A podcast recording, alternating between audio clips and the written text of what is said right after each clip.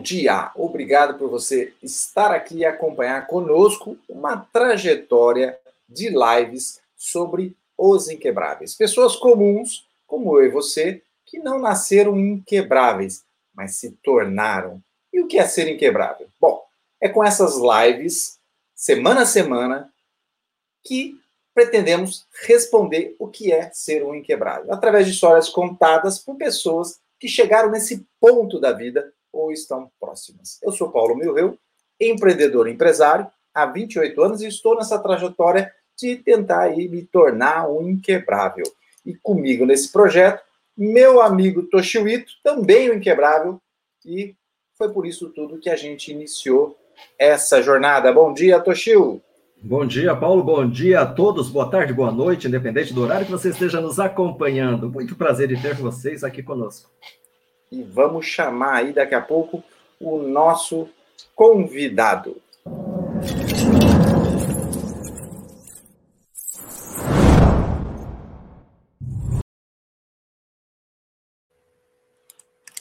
E quem é nosso convidado hoje, Toshio? O nosso convidado hoje é uma pessoa especial, né, que é um descendente também, que já passou por poucas e boas, né, até chegar aqui a ser entrevistado, uma pessoa que já trabalhou muitos anos também no Japão, né, e recomeçou a vida empreendendo, como tantas pessoas que estão aqui, querendo mudar o patamar de vida, né, passou por percalços, né, teve uma quebra muito traumática e vem recuperando de uma maneira vertiginosa, e é por isso mesmo que a gente trouxe ele para compartilhar toda essa experiência, para também você que quer se tornar inquebrável. Bom dia, Luciano, como que vai você?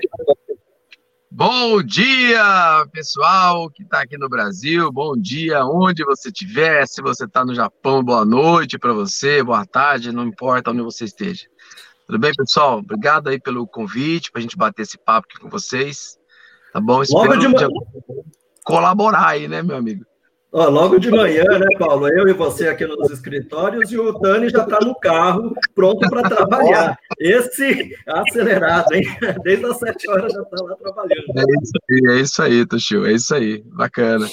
Ô, ô Tani, deixa eu começar uh, uma lógica para a gente entender aí a sua trajetória. Você empreendeu, você quebrou, você teve negativado, é, soube aí o que é cair e levantar. Conta um pouquinho da sua trajetória empreendedora. Paulo, cara, você sabe que é, a nossa trajetória empreendedora, ela, ela vem de muito cedo, né, cara? Eu via, eu via o meu tio, eu via meu pai, eu via meu pai, meu pai trabalhava em banco, né? Meu pai era um bancário, diretor de banco. Não sei se você lembra do banco auxiliar né, lá em São Paulo. Meu, tio, meu pai tinha um cargo muito bacana, mas era muito pequeno para lembrar disso, né? E depois meu pai foi, foi despedido né, do banco, acho que o banco quebrou, eu não me lembro como é que foi. E nós fomos para o interior de São Paulo, né? Eu morava em São Paulo na época, embora eu tenha sido no, nascido no interior.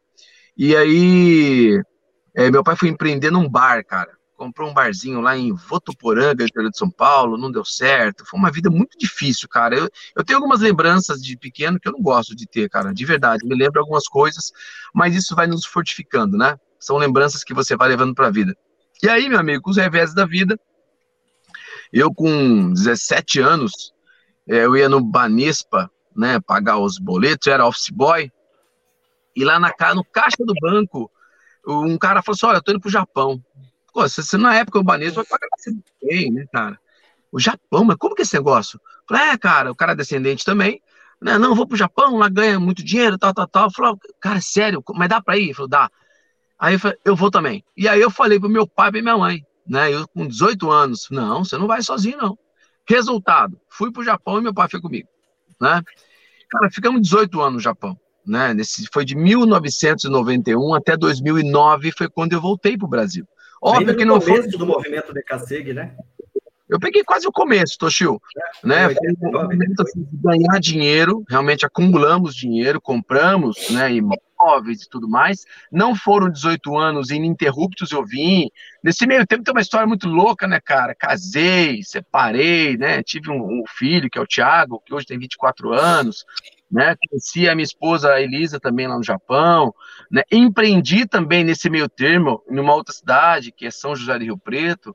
que inclusive foi uma loja de importados do Japão, né? Tipo 1,99 de importado do Japão, que não durou acho que nem um ano.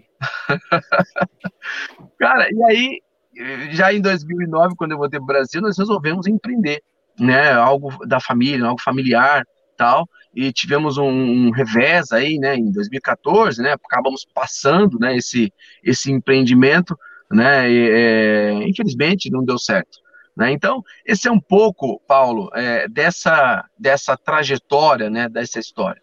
Agora, é, eu falo que nada, eu não tenho ensino superior, né, eu tenho o ensino médio, mas eu vou falar para vocês, cara, uma coisa que tem comigo, né? Porra, nada, eu diria que nenhuma formação acadêmica dá aquilo que eu aprendi, cara, em todos esses anos, né, nesses empreendimentos, e principalmente com pessoas, né? O Toshio colocou ali negócio de networking, né? É, acho que o maior legado que eu poderia levar, né, é o relacionamento, cara. Isso aí é, é fantástico, tem um peso muito forte na minha vida, sempre teve, né? Eu entendia muito cedo que que você se relacionar com as pessoas, né? Você está no meio de pessoas, isso de alguma maneira ajudando as pessoas de uma maneira muito é, forte, legítima, de que eu vou me apresentar para alguém, cara, fulano, é, antes eu falar de mim, antes, cara, como é que eu posso te ajudar, cara? E isso marcou, sabe? Isso foi muito legal. Então, é, isso é uma característica sua, né? Eu que conheço aí desde 2014, mais ou menos, né? É, você acho que havia entrado em contato comigo, até para colocar à venda os nossos produtos, que era uma pessoa sempre de visão, né? antenado com as novidades que estavam ali. E essa é uma característica que eu já percebi logo de cara, né? É, normalmente, descendentes costumam ser mais reservados, e você conversava, abraçava os clientes, sabe? Sentava na, na, na, mesa, conversava um por um, já era uma característica sua. Mas isso é uma característica sua desde pequeno, você se moldou? Como que foi essa, é, é, essa, essa questão do relacionar-se, Cara, é uma excelente pergunta. Sabe que eu nunca tinha parado para pensar nisso, de onde que veio isso? Mas eu vou te falar, Toshio, eu sempre, puxando um pouco lá atrás, né, já com 17, 18 anos, eu, eu fui, eu era tipo orador da, da igreja, né?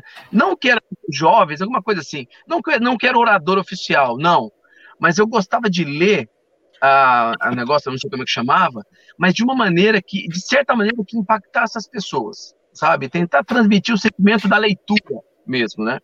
mas sempre fui muito envolvido com gente. Pra você ter ideia, quando eu estava no Japão, Toshio, é, eu era voluntário aos domingos, das 10 ao meio-dia, na prefeitura municipal da cidade onde eu morava, para ensinar brasileiros, peruanos, chineses, americanos, australianos a língua japonesa. E se eu for voltar um pouquinho mais no tempo também, tem um livro, cara, que me marcou muito, né, que me fez entender isso com uma, uma naturalidade muito grande, que é o Como Fazer Amigos e Influenciar Pessoas. Esse é um livro que eu acho que ele é mandatório para aquelas pessoas que querem desenvolver comunicação, relacionamento, né, você passa a ter mais empatia, as frases amortecedoras e tudo isso. Então, eu acho que veio daí, Vitor Show, acho que eu sempre tive essa, essa, essa negócio de me comunicar, de estar com gente, mas isso foi aflorado um pouco mais lá no Japão, é, entendendo algumas coisas, e com leitura, cara, impressionante. A leitura, ela, eu gastava, eu gastava, porque você compra um livro em português, lá morando no Japão, cara, você tinha custo de frete, às vezes você comprava de loja brasileira, o Toshio morou lá, sabe o que eu tô falando. Então, é, é, é muito caro. Mas, cara, era um investimento que eu trabalhava de noite, você ter uma ideia. Cara, eu, na hora do meu almoço, eu tava lendo, cara. impressionante, né? Voltando no tempo agora, eu tava lá lendo, enquanto os outros estavam dormindo, tava, sei lá. Eu tava lendo, cara. E aquilo para mim me deu um crescimento em relação aos pares, né, muito grande. E isso você vai levando com você, você vai trazendo pessoas junto, né, com você. Então, acho que veio de leitura, Toshio, veio de, de, de algumas influências, né, ao longo da vida. É, acho que é isso, cara. É, é, legal você falar isso, Tânia, porque a gente faz as, as entrevistas, é, traz convidados aí a cada 15 dias, e a cada 15 dias, agora eu e o nós falamos aqui, né, na sexta-feira, às sete e meia da manhã, sobre livros, né, entregando livros, algum capítulo, recomendando, a gente acredita muito nisso também. Eu queria registrar aqui a presença dos amigos que estão nos prestigiando, Alexandre oh, Cruz Nicolas. O Lelê, grande Lelê.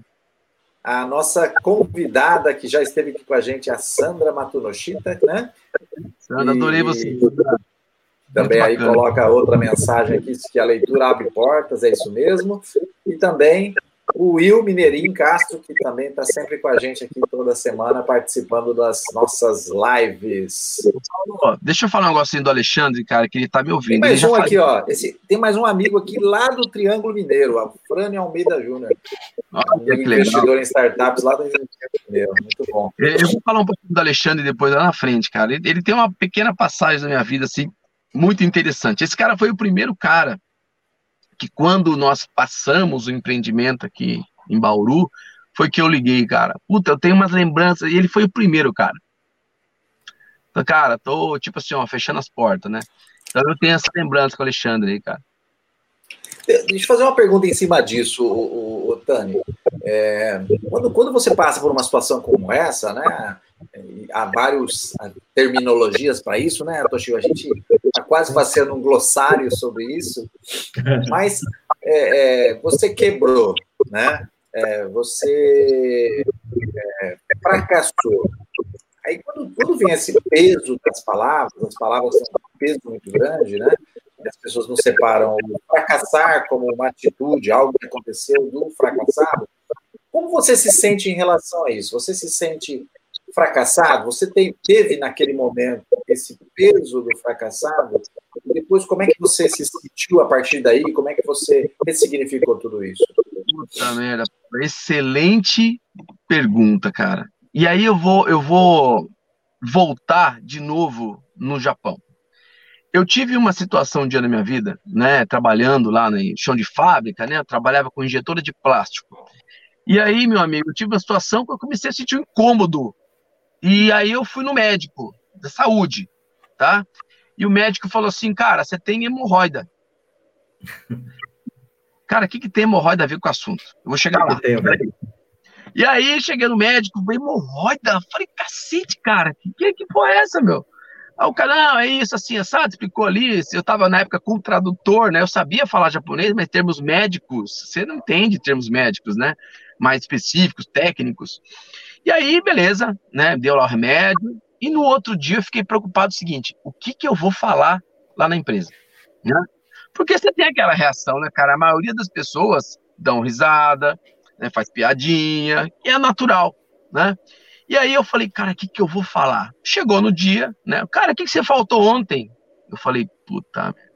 Aí eu falei assim, olha, é, cara, tô com hemorroida.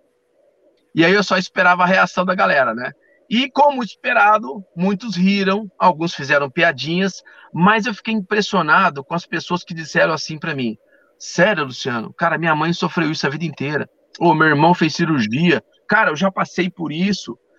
E aí, Paulo, eu comecei a perceber que, de certa maneira, o fato de eu ter falado de algo que as pessoas têm vergonha de falar foi confortou, trouxe conforto para algumas pessoas. E aí, meu amigo, eu, eu pensei assim, fala, é assim que funciona o negócio, cara? Olha só, isso é uma percepção que eu tive de uma situação que as pessoas têm vergonha de falar, que é um tabu. E aí eu vou chegar na sua pergunta. E quando eu tive, eu acabei levando isso para a vida tá? É falar de coisas que as pessoas têm vergonha de falar, eu sei que conforta muitas pessoas, né? E aí, quando eu tive esse revés aí na vida, é, eu tomei a mesma atitude, cara. Eu falei, cara, eu vou falar disso tranquilamente, né, de peito aberto, porque eu sei que eu ajudei muita gente, eu sei que muito mais do que preocupar com a comida dentro de casa, durante todo o tempo que nós ficamos ali à frente do negócio, nós trazemos comida nas casas de outras pessoas. Né? E a intenção que nós tivemos, ela foi sempre muito positiva, de prosperar, de você criar patrimônio. De certa maneira foi isso. Então eu falei, cara, é, o fracasso, né, para mim, ele é como uma mola, sabe? Ele foi uma mola propulsora para mim. Eu nunca tive vergonha de falar sobre esse assunto. E quando eu falava, a, a, a reação das pessoas foi exatamente a mesma lá da hemorroida lá de trás eu começava a falar, pô, fechamos, quebramos, passamos negócio. É mesmo, cara? Puta, Luciano, eu tô com uma dívida aqui de um milhão, tô devendo 500 mil, ou tô ferrado aqui na empresa também. Então as pessoas, Paulo, começaram também a compartilhar comigo. E isso eu percebi que foi, de certa maneira, confortando algumas pessoas que não estavam sozinhas. Sabe, não tá sozinho. Ele fala, cara, você não tá sozinho, não, cara. Eu também passei por isso, eu sei como que é, eu estou sentindo na pele, isso é visceral, né? É, então, eu sempre entendi isso como uma mola. E eu sempre contei uhum. essa história. E como eu disse, essa história, até o fato, você falou do, do lado atrás de Serasa, né, nome sujo, até isso, cara, eu consegui ressignificar isso de uma maneira positiva, de uma maneira que conforta as pessoas, que reconforta muito, que traz uma, uma paz de saber que, infelizmente, aquilo aconteceu, mas não foi a sua intenção. A sua intenção ela foi muito positiva, de prosperar, de você abrir uma empresa, né, de você ter funcionários, de você poder pagar esses funcionários. De eu, eu falo que o empresário brasileiro é aquele cara que ele, ele quando ele paga um salário, muitas vezes ele, ele paga é, dando risada por fora, mas muitas vezes chorando por dentro, né? Porque às vezes ele está fazendo dívida para manter o salário dos funcionários em dia. Então, cara, eu, eu outra coisa, Paulo, é, na época que aconteceu isso, e eu percebia que, de certa maneira, o fato de eu falar abertamente confortava as pessoas, né, e abria um canal, inclusive, de comunicação que não existia, né, o cara simplesmente se fechava, e quando eu falava era o contrário, primeiro você abre uma porta, o cara se abre, e aí você vai falar sobre esse assunto. E eu pensei até em criar, na época, www.quebrei.com.br que era o contrário de meusucesso.com. Quebrei.com. É, mas estava registrado, Paulo. E aí eu achei o li.com.br. Estou pagando ele até hoje. O registro é meu, até hoje, mas eu não usei esse negócio pra porra nenhuma. De tanto que eu percebi, assim como o canal que vocês fizeram Inquebráveis, ele pode mudar ele pode mudar com conforto para a vida das pessoas, cara. Eu acho muito legal isso, sabe? Então é, não sei se eu respondi aí a pergunta, né? Para é, mais assim, e eu carrego isso como bandeira, tá? Pra você ter uma ideia. Eu carrego isso com muito orgulho, né? De falar sobre isso, porque eu sei. Olha que interessante, Paulo e Toshio. É, eu sei que você vai entrar nessa pergunta de nome com restrição, né? Mas se a gente trazer para a nossa realidade aqui do Brasil, nós estamos em três aqui, ó. Eu não sei quantas pessoas estão assistindo, quantos vão assistir essa nossa live aqui, esse nosso bate-papo. Mas a probabilidade é que metade de nós aqui esteja com nome com restrição. Né? Considerando a minha altura, eu já me considero a metade que lhe falta, que lhe, que, que, cabe. eu, já tive, eu já fiquei por muito tempo também, né? Quando, quando quebramos a, a, a empresa, né? Logo no começo, é, e, e, sei exatamente o, o, que se passa, né? Eu acho que isso é um, é um ponto importante, né, Tânia? Quando a gente fala da questão, e, e, depois eu gostaria que você comentasse sobre uma coisa que você sempre fala sobre a restrição. Isso é ruim, né? Ou isso, ah, o que, que é? a restrição, mas é, é, é, importante, gente, justamente por causa disso, né? É, as pessoas sentem, às vezes, desconforto, vergonha, e quem já passou, né, é, é às vezes ela precisa buscar alguns exemplos para poder dar significado e força para continuar, porque é traumático, é difícil. Isso envolve a pessoa, envolve a finança, envolve família. Às vezes, uma família, um casamento se desfaz, existe uma briga na família por conta disso, entre amigos, que eram amigos e depois sócios quebraram, que às vezes tem tanta coisa envolvida, é um período muito difícil. E não tem muito onde a pessoa procurar informação. E ela precisa se compartilhar com pessoas que também passaram, que vão entender. Né? E é, essa é a ideia do projeto, né? Trazer isso. Mas fala um pouquinho sobre essa questão que é muito interessante sobre a, a restrição, essa terrível restrição, tão terrível assim. Cara, é o tal do nome sujo, né? E aí, é. Toshio, é, é, primeiro por ser descendente né, de japoneses, ser de, é, sansei, meu, eu sou sansei, o que acontece? A pessoa chega a ter uma restrição no nome, a ter o um nome sujo. Automaticamente, as pessoas com os valores tem na vida, o pai falou, a mãe falou, que é uma vergonha você ter o um nome sujo, é vergonha você ter o dever para alguém. De certa maneira, eu até compreendo, é compreensível esse sentimento. Mas é que carrega junto com ele, cara, um monte de coisa, né? O que o papai e a mamãe falou, o que o tio falou, o que a mãe, o amigo falou, o que a sociedade fala de modo geral. Mas eu vou falar para vocês, cara, eu entendi que a partir do momento o que o seu nome, né, ele tem essa restrição, o seu nome tá sujo, e eu falo isso para as pessoas, de novo, abertamente, tranquilamente, eu falo, gente, é, demorou para cair essa ficha, tá?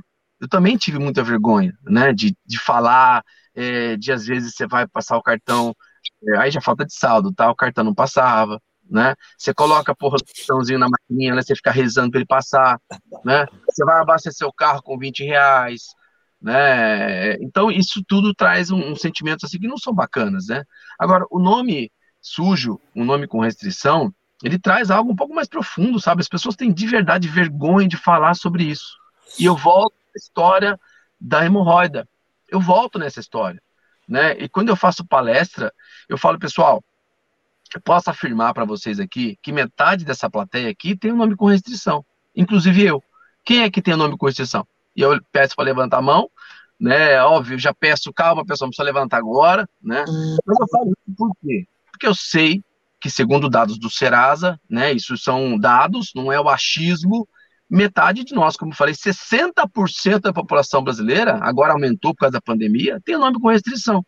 Então, não estou achando nada ali, sabe? Mas eu também tranquilizo as pessoas dizendo o seguinte: Fulano, Fulana, você aí, né, que sofre com isso, que tem o seu nome com restrição, que passou por isso durante muito tempo, que está passando por isso, ou que vai passar por isso, eu vou te trazer uma tranquilidade. A partir desse momento, meu amigo, o seu nome, ele está protegido. Aí, mas como assim protegido? Troque essa palavra, nome sujo, nome com restrição, pelo nome protegido. Mas por que protegido? Primeiro, a partir desse momento, nenhum vagabundo aí vai pegar o seu CPF para passar golpe em você. Né? Ele vai olhar o cara, não, esse aqui não, esquece esse cara aqui, esse cara tá com o nome sujo. Vamos passar pro próximo, é, próximo trouxa aqui, né? O vagabundo falando. Segundo, você não se preocupará mais, né? É, não é que vai se preocupar, você não vai comprar mais nada. Né? Você não tem crédito mais na praça. Ou você compra, ou você não compra. Ponto final. Né? O cartão é débito, não tem mais o crédito. Né? Você não vai no banco mais pegar crédito, porque o seu nome, de certa maneira, não te permite mais fazer isso. Então, assim, o que, que eu falo para as pessoas? Cara, agradeça esse momento, porque você vai começar a aprender de fato, né, a fazer trabalhar com o seu dinheiro. Né? Tem muitas pessoas ali que, eu fazer apresentações, outro tio Paulo, é, que não empreendem, trabalham como CLT numa fábrica, numa indústria, numa prefeitura municipal. Fui dar uma palestra recentemente na prefeitura municipal na Semana do Servidor. E foi, para, foi impactante quando as pessoas é, depois vieram falar comigo. Eu falei, cara, você tira um peso das minhas costas que eu nunca tinha imaginado que eu tinha, que é o meu nome ter restrição. E isso, Toshio, me trouxe também essa, esse momento de felicidade, sabe? De falar, cara, através do momento, a dor que eu passei, de certa maneira, eu posso tranquilizar as pessoas sobre isso. Então, eu falo: olha, seu nome a partir de agora, meu amigo, está protegido ou está blindado, tá, leva para a vida. Primeiro, outra coisa, você não fez aquilo né, de contrair um empréstimo, de comprar algo, numa má fé. A maioria das pessoas, óbvio, existem aquelas pessoas que agem realmente por má fé, mas a maioria dessas pessoas tentaram acertar, né? Tentaram é, empreender, tentaram é, comprar isso ou aquilo para dar uma melhor qualidade de vida para sua família ou até mesmo por uma satisfação pessoal. Aliás, em falar em satisfação pessoal, hoje eu vejo que tem uma frase desses livros de autoajuda, cara, que de, literalmente ferrar a vida das pessoas, cara. É tipo assim, ó, o tal do eu mereço. Não, eu mereço, então eu vou comprar. Vou comprar esse negócio aqui porque eu mereço. Gente, isso na verdade se a pessoa não faz isso, de certa maneira, é, é, é dentro do seu orçamento, cara, com número você não brinca, né? Dinheiro não leva desaforo, então não tem muito segredo nisso. Então, Tio, essa é a passagem aí do nome, do nome sujo, né? Tra é, ressignificar o nome sujo, né, para o nome protegido ou para o nome blindado. Outra coisa que eu falo para as pessoas, né, que sentem que vão entrar numa dívida né? Porque a dívida não vem de uma hora para outra, né? Você já está sentindo lá. Falei, cara, vai estourar esse negócio aqui. esse negócio vai estourar. Aí eu falo para as pessoas, até para isso você precisa se planejar, né? Converse com o advogado, não sei se tem advogados assistindo aqui, mas, cara, bata um papo com o advogado. Né? Porque ele vai te trazer situações que você nunca pensou sobre isso, né? E, de novo, tem muita gente igual você aí que está assistindo e que, por acaso, passa por essa situação. Ali, eh, muita gente, quando eu falo, é mais da metade da população brasileira. Ou seja, a probabilidade de você, como a gente está falando aqui, é muito grande de ter uma pessoa que está assistindo que está passando por essa situação. Então, é, é, eu trago dessa maneira né, o nome o nome com restrição, né, o nome sujo. É, antes do Paulo fazer a pergunta, é, é, só conta agora para as pessoas com que você está trabalhando. Quer dizer, dali você começou a trabalhar com seguros, né? Seguros de vida, você recomeça com seguros de vida, se torna um dos vendedores que mais vem batendo metas, né? Que mais estavam batendo metas no Brasil, quer dizer, entrou no segmento novo, aprendeu bastante, né? Se tornou top naquilo e agora também está mexendo uh, com, com a parte de investimentos, né? É, fala rapidamente sobre o que você faz hoje, como foi essa retomada, né, depois da, da do seu último trauma ali. Bacana, Toshio. É, eu, eu volto um pouquinho também em 2012, quando eu fiz o Empretec. O Empretec, ele me ajudou de algumas maneiras e a minha empresa de hoje, ela começou no Empretec. O nome, ele veio do Empretec. Só que na época, quando eu fiz, era marketing de relacionamento. Né? Eu tinha essa empresa e tinha também o, o, o empreendimento familiar, né? Então eu tinha os dois. Óbvio que essa aqui, em menor escala, né? Não trabalhava muito com ela, que é empresa novinha tal. Então, só que eu levei esse nome e era marketing de relacionamento. E quando saímos, né? Quando passamos esse, esse empreendimento, que eu falei, cara, agora vou trabalhar com ela, não tem que fazer, né? Vou trabalhar com ela, vou focar nessa minha empresa e tudo. Mas não dava resultado financeiro. A ideia era fantástica, é você trabalhar com com, com é, escrever carta para as pessoas à mão, sabe? Você trabalhar esse relacionamento, você voltar às origens, né, cara? Não, não, é uma ligação, SMS automático, não, não, o e-mail automático, não, não, não, vou mandar uma carta em nome do meu cliente, né? Eu vou agradecer pela parceria, tudo isso em carta mesmo, sabe? Mas não prosperou. E aí, nesse momento, cara, eu tive um, um colega, eu preciso agradecê-lo publicamente, que é o Mauri, o Amauri, um dia ele estava tomando uma cerveja aqui num, num, barzinho e ele falou: Olha, eu falei para ele assim, cara, acho que se um dia eu trabalhasse com seguro, eu ia ficar rico. Falei assim para ele. Falou, por quê? Ah, porque o corretor de seguro só liga quando vai renovar a pólice. Soltei essa, a gente continuou conversando, nada a ver com seguro. Aí depois outro dia ele falou: Olha, vai te ligar aqui um meu primo, tá? Vai te ligar para te fazer uma. pra você conhecer, não sei o que lá. De... Falei, ah, tá bom. Me ligou. No momento, falei: Não, seguro de vida, não, não quer isso não. Né? Nem interessei. Fechei os olhos, não, não quer isso não. Sempre tive, tá, gente? Importante dizer que desde o Japão, eu sempre tive um seguro de vida. Eu não sou daquele que esperou alguém vir me procurar, não. Eu já fui buscar. Na época era a pólice do Bradesco, alguma coisa assim. Depois ele me ligou de novo. As coisas difíceis, né, cara? Não tava legal, pô. Você... É, é aquele negócio que você vai passar o cartão, você reza, né? Pra ter alguma coisinha, pra ter 20 reais ali. Quem já passou por isso sabe o que eu tô falando. Não é fácil é, é um momento, assim, extremamente, cara, desgastante, triste, né, de você... É, eu passei por tudo isso, tá? É, mas voltando mesmo, até perdi o fio da meada aqui, cara. Onde que eu tava é, mesmo, cara? Tava no início, uma pessoa tava conversando com você sobre seguro de vida, você não queria. Aí o cara me ligou de novo, né? Me ligou de novo, aí eu falei, ah, vou lá conhecer esse trem. Fui lá, subi as escadinhas, isso foi em maio de 2015 mais de 2015. E aí eu tive lá uma palestra de apresentação, né? E tava lá, cara, um dos caras da, da que estava apresentando, ele era um, um, funcionário do banco, né? Que tinha saído do banco, e era onde eu tinha minha conta também, né? Ou seja, eu já pensei ali, bom, aqui eu já fico, né? O cara me conhece, sabe de toda a história, aqui eu já vou ficar. Mas, por incrível que pareça, eu fui conversar com ele depois, né? Eu falei, olha, cara, eu achei legal, interessante, mas, pô, não vou poder por causa disso, disso e disso. Ele falou, cara, fica tranquilo, fica tranquilo. E realmente eu passei naquele processo seletivo, né? E, e eu fui começar a trabalhar com seguros de vida. Eu fiquei apaixonado por aquilo, cara. Naquele primeiro momento, como eu já sempre tive, eu falei, cara, legal isso, hein, cara. Mas eu também olhei o tamanho do mercado, né? Eu, na época falou que menos de 10% da população brasileira é, tinha uma proteção pessoal, seguro de vida. Né? Eu falei, cara, legal esse negócio, hein? E outra, eu já tinha uma boa rede de relacionamentos, né? E uma coisa eu falo, tem uma frase bacana do Zig Ziglar, ele diz o seguinte: quando as pessoas gostam de você, elas vão te ouvir, mas elas só farão negócio se elas confiarem em você, né? E eu pensava, eu tive, sempre tive esse pensamento, pô, você tem uma rede de relacionamento bacana, mas não significa que você vai fazer negócio com essas pessoas. As pessoas podem até te ouvir. Não, não, vem aqui, Luciano, dá aquele, não, te dá aquele colher de chá, vem aqui, deixa eu te ouvir. Mas elas fazem negócio com você, elas confiam em você. E aí eu comecei a galgar, é, na época eu tinha uma motinha, né, cara, a motinha andava com uma Pop, né, a Pop 100, Inclusive, minha esposa andou muito comigo nessa motinha, né? A gente ia fazer compras junto.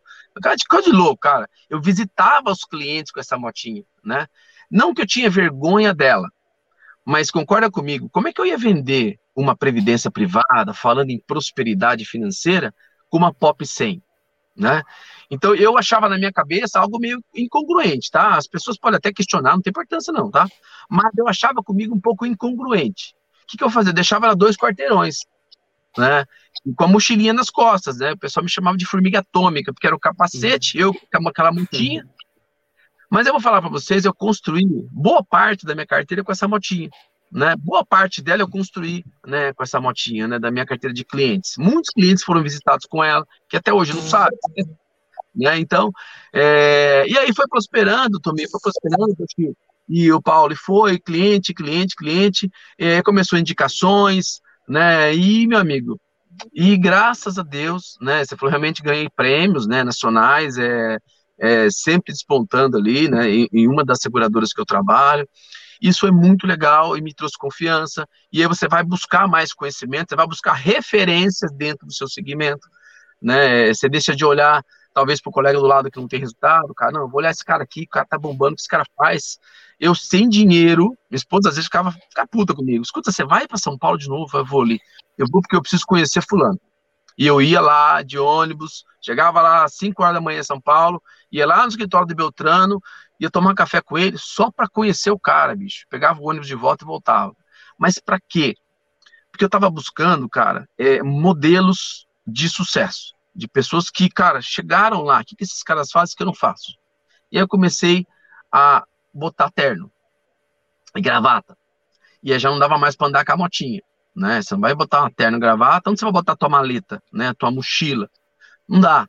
Então, cara, isso vai evoluindo aos poucos, né? Vai galgando. E hoje, felizão da vida, assim, feliz porque é, é um segmento muito bacana para trabalhar, né? Tem muitas recomendações, a gente procura trabalhar de maneira assim, é, olhando mesmo o ele, né? O cliente. Então é bem legal, bem bacana. Muito feliz com isso, cara.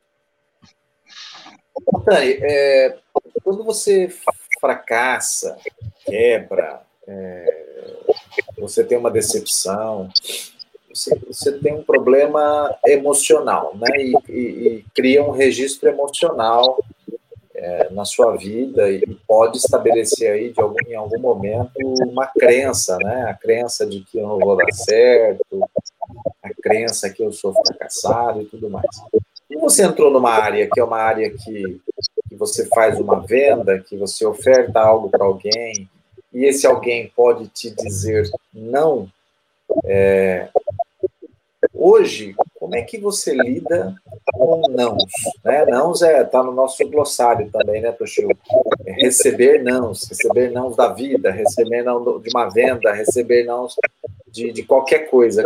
Como é que você lida com esses nãos que você recebe tanto ali do seu cliente, no momento de não quero comprar isso, como os nãos da vida que você passa hoje e como é que você conecta isso ou desconecta Poxa, meu, que pergunta sensacional, cara.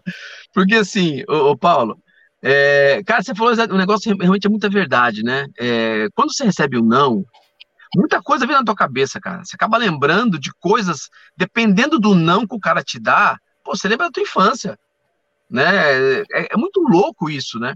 Mas hoje eu tenho um poucos nãos, né? Na verdade, porque é uma evolução, né? Você vai melhorando o seu processo de venda, processo de abordagem, tudo isso você vai melhorando, né? Eu tenho poucos nãos. E quando eu tenho nãos, né, eu ainda volto a falar com aquela pessoa ali, né? Eu, eu não trago, eu já levei o não muito pro pessoal, tá? No começo, né? E as pessoas tendem a levar o não com o pessoal. Cara, entenda, não é pessoal, não. O cara simplesmente não quer. Você não apresentou direito o que você tem para ofertar, né? Você não fez um processo bem feito. O cara fala, não, hein, fazer o quê? Mas quando você começa a melhorar tudo isso, não, não, esse processo do, do inicial não, ele transforma em sim. E isso acontece eh, naturalmente. Agora, é, quando você fala dos valores, né, Paulo, porra, realmente, é, é, e de fracasso, eu sempre fui muito positivo. E aí eu preciso falar também de desistência. Quando as pessoas falam em desistir, eu tenho um conceito particular, um pouco diferente para desistir. Às vezes eu falo para as pessoas que a melhor opção e mais inteligente é você desistir. Sabe? Mas não desistir de você. Não, desistir daquele negócio que você tá, cara. Né? É, é, eu, eu, tenho uma comigo. Você lembra do, do Bento 16? Que as pessoas. Você via na internet um monte de comparação do trono do Bento 16, que era vermelho, cheio de parafernália lá, e o do, do Papa Francisco, né? Que é simples, aquela cadeirinha simples. Cara, as pessoas desceram a lenha, né? Mas eu vou falar para vocês, é, ele teve um ato de coragem que talvez nunca ninguém na história do papado teve. Talvez foi desistir. E desistir do papado, né? Não desistir de Deus, do que ele acredita, não. Então eu, eu vejo que o que ele fez foi um ato de coragem, né? Que talvez nunca ninguém teve na vida, né? De desistir de um papado. Então eu vejo que quando a pessoa está no negócio também, ou fazendo aquilo, ou num trabalho, né, ele está lá registrado, talvez a melhor decisão que ele tenha é, meu amigo, desiste desse negócio, não de você, da sua capacidade, mas desiste. E as pessoas têm com elas que não, não, desistir é feio, desistir não pode, o, cara, a, a, mídia, né, frases motivadoras, fala pro cara nunca, não, cara, eu penso, eu penso diferente. Né? É, aliás, eu tenho essa particularidade, às vezes, e contra a manada, né? E contra. É, eu questiono muito frases é, absolutas, verdades absolutas, eu questiono todas. Eu olho aquilo falo, ah, peraí, será que é isso mesmo, cara? Vamos pensar o contrário disso? Será que funciona? Né? Isso é comigo. Né? Então, o Paulo, o fracasso, é, eu vejo é, sempre como mola. Né? De verdade, eu vejo uma mola. Cara, não deu certo aqui, próximo, vamos embora. É, é não olhar o retrovisor. É olhar, eu tô aqui dentro do carro falando para vocês. Eu tô vendo o tamanho do vidro que está na minha frente. E eu tô vendo aqui do meu lado também três retrovisores, aqui do lado esquerdo, aqui do lá em cima e do lado direito. As pessoas olham para o retrovisor. Sendo que você tem um painel gigantesco que você olha para frente. E com isso você leva todas essas crenças aí, cara, que é o passado, o cara leva junto com ele. Ele não olha para frente, cara. Ele não quer prosperar. Ele não fala em prosperidade.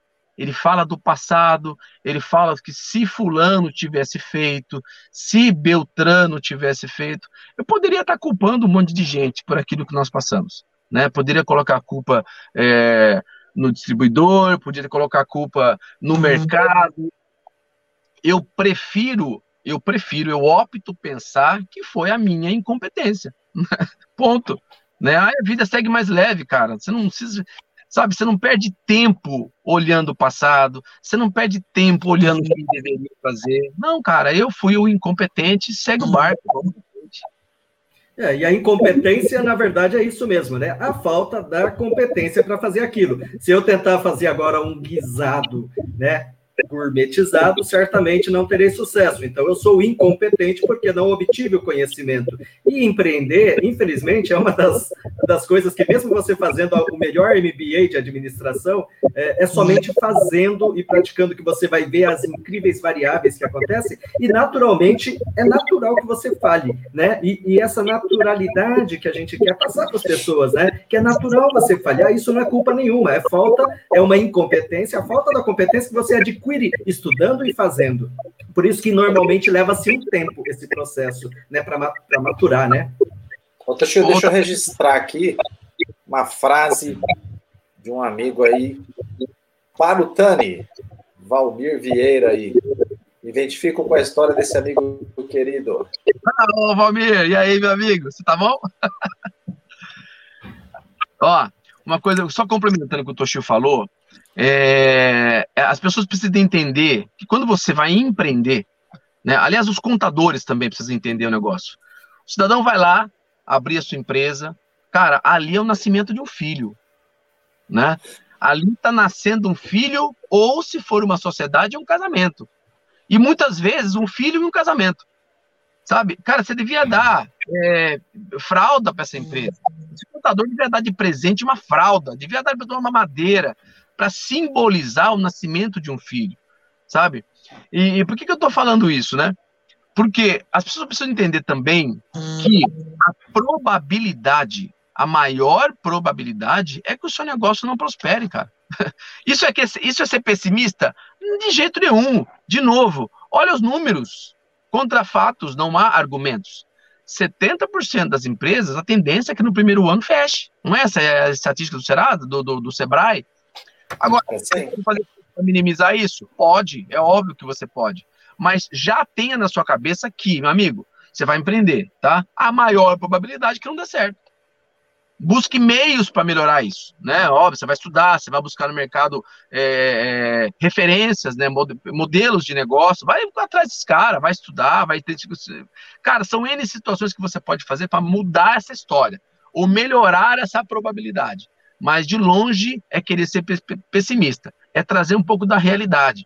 E por que, que eu estou falando isso? Porque quando o cara vai empreender, cara, se eu tivesse um cara que falava assim, fulano, vou te deixar um negócio bem claro aqui agora, tá bom? a maior probabilidade é que você quebre, é que o seu negócio não dê certo. Agora, como é que você vai quebrar? Então, vou fazer um planejamento para isso. E aí entra um advogado, sabe? É, como é que tá os seus custos? Cara, aí entra um coach de finanças. Por isso que a gente tem que se cercar de boas pessoas, cara, cada um no seu quadrado.